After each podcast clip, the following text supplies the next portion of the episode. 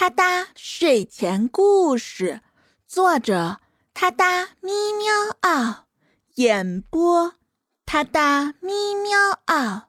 睡前伴你第八十二天，我他哒故事现编，橙色的外套。你最最可爱的小猫猫给你讲故事啦！今天的故事发生在。本宇宙侍女座超本星系团、本星系团、银河系猎户座旋臂、太阳系第三环之外的平行宇宙里，是一个允许动物成精的地方。很久很久以前，在童话仙境城里，有一只。可爱的橘色小猫叫米米，还有一只同样是橘色的小狐狸叫西西。这天，米米和西西在花田里散步的时候，碰到了一只傲慢的巨型兔子。这只兔子一看见他们。就立马嘲笑起了米米和西西的外套。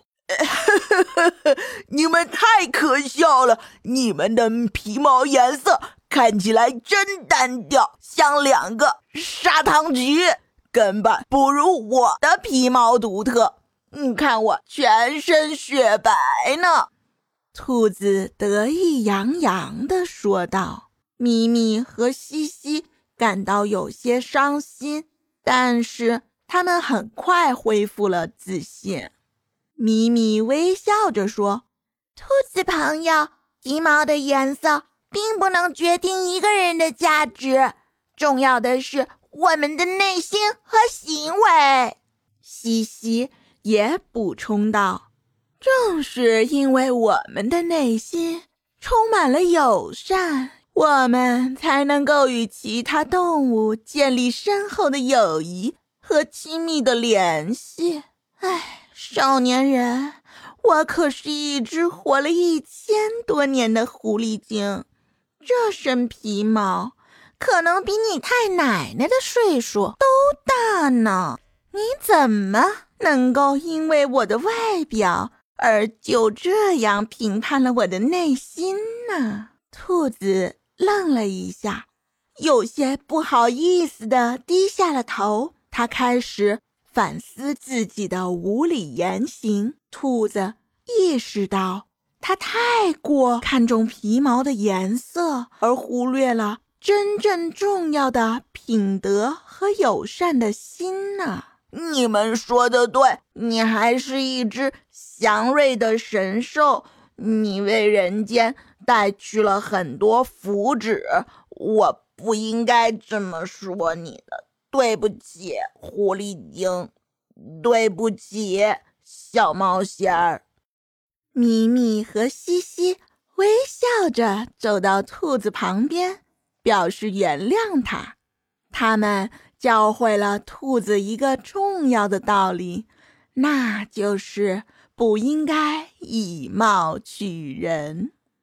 于是，从那之后，身穿橘色外套的米米和西西，还有小白兔兔成了好朋友。他们发现更多不同颜色的动物，比如蓝色的小鸟、金色的小鱼、绿色的小青蛙，每一个动物。都非常独特而美丽，它们都有自己的特点和个性。